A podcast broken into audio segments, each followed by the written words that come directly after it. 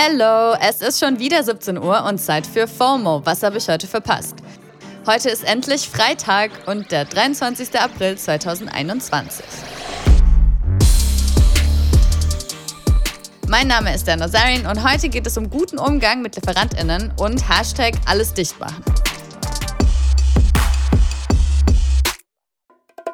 Das ist die altbekannte Werbetrommel. Jetzt kommt eine kurze Unterbrechung. Hey Hakan, wie stellst du dir eigentlich deine Rente so vor? Oh, also erstmal gottlos ausschlafen, dann Cappuccino machen an der Siebträgermaschine, mit dem Cappuccino dann zum Fenster, Fenster aufmachen, in den Garten gucken, Kaffee genießen beim Ausblick auf die reifen Tomaten, dann mache ich einen Spaziergang durch meinen Garten, guck so, wie alles schön gereift ist, dann gehe ich in den Jacuzzi, mache mir schönen Champagner auf. Ja, also irgendwie so. Boah, das klingt auf jeden Fall traumhaft. Aber Jacuzzi, Champagner, wie willst du dir das alles leisten können? Äh. Tatsächlich ist in jüngeren Generationen jetzt schon klar, dass die staatliche Rente für sie nicht reichen wird. Aber ich zum Beispiel weiß auch gar nicht so richtig, was ich jetzt schon tun könnte, um für mein Alter vorzusorgen. Dafür gibt's natürlich Unterstützung.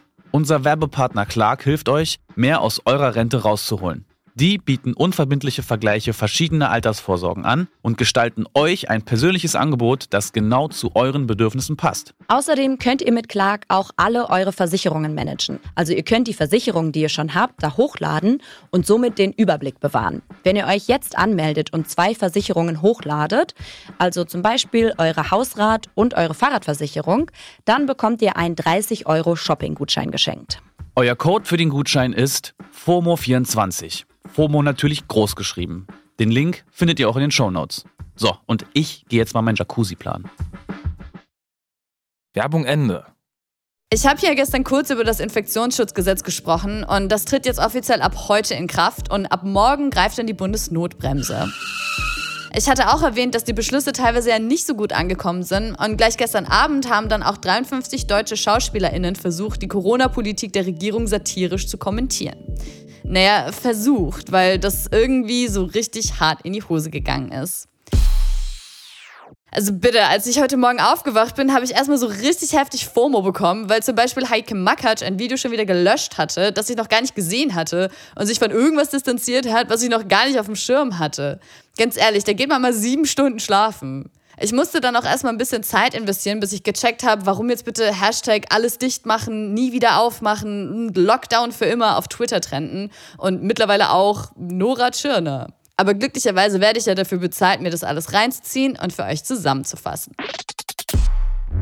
Gestern Abend haben verschiedene durchaus angesehene SchauspielerInnen wie Jan-Josef Liefers oder eben Heike Makatsch auf ihren Insta-Kanälen und auf YouTube Videos von sich hochgeladen, in denen sie ja halt versucht haben, Satire zu machen und die Corona-Politik der Regierung zu kritisieren. Das ist an sich ja überhaupt nicht problematisch. Das Ganze wurde aber in einem hochironischen und schwammigen Ton gemacht, der in einigen Videos leider sehr, sehr arg an den Wortschatz und die vermeintlichen Kritikpunkte der QuerdenkerInnen und AfD-Kreise erinnert hat, was deren Bubble natürlich natürlich mega gefreut hat. Die Aktion bekam von KenFM bis Attila Hildmann aus ziemlich vielen rechten Kreisen Applaus. Bei allen anderen kam aber vor allem das Video von Liefers gar nicht gut an, weil er sich unter anderem bei den Medien bedankt, in denen in seinen Augen kein kritischer Diskurs zu den verabschiedeten Maßnahmen stattfinde.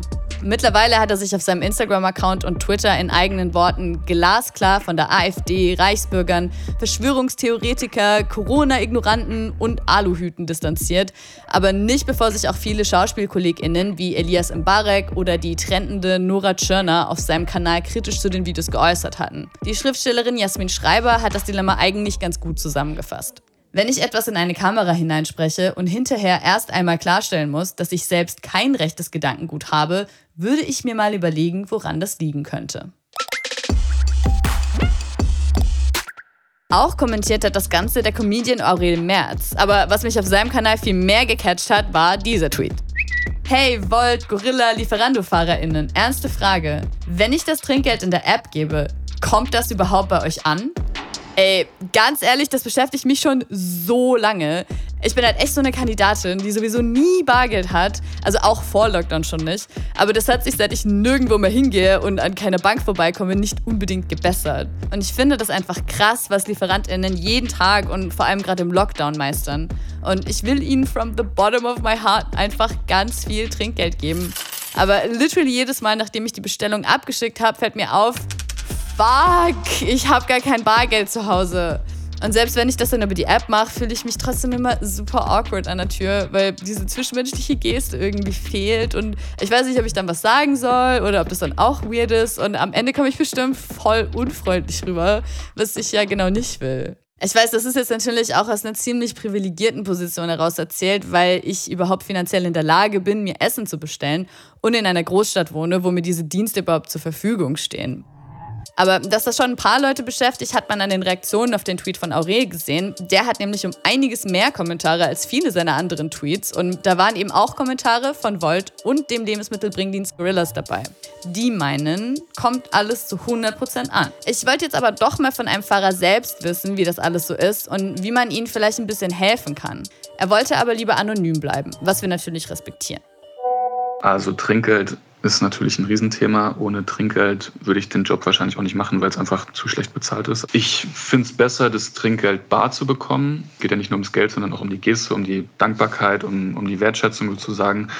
Es kann natürlich auch sein, dass Leute einfach kein passendes Bargeld, Kleingeld zu Hause haben und es dann lieber über die App geben. Auch da finde ich es dann immer cool, wenn die Leute das dann einfach direkt mit dazu sagen, weil so geht diese Geste halt nicht verloren. Ich habe es dann halt auch öfters, dass Leute mir halt Trinkgeld in der App geben und ich das aber erst dann am Ende des Tages wirklich checke, dass sie das gemacht haben. Und in dem Moment, wo ich vor dem Kunden stehe, denke ich halt, okay, der hat mir jetzt kein Trinkgeld gegeben. Was für ein Arschloch. Alles klar, ja, macht Sinn.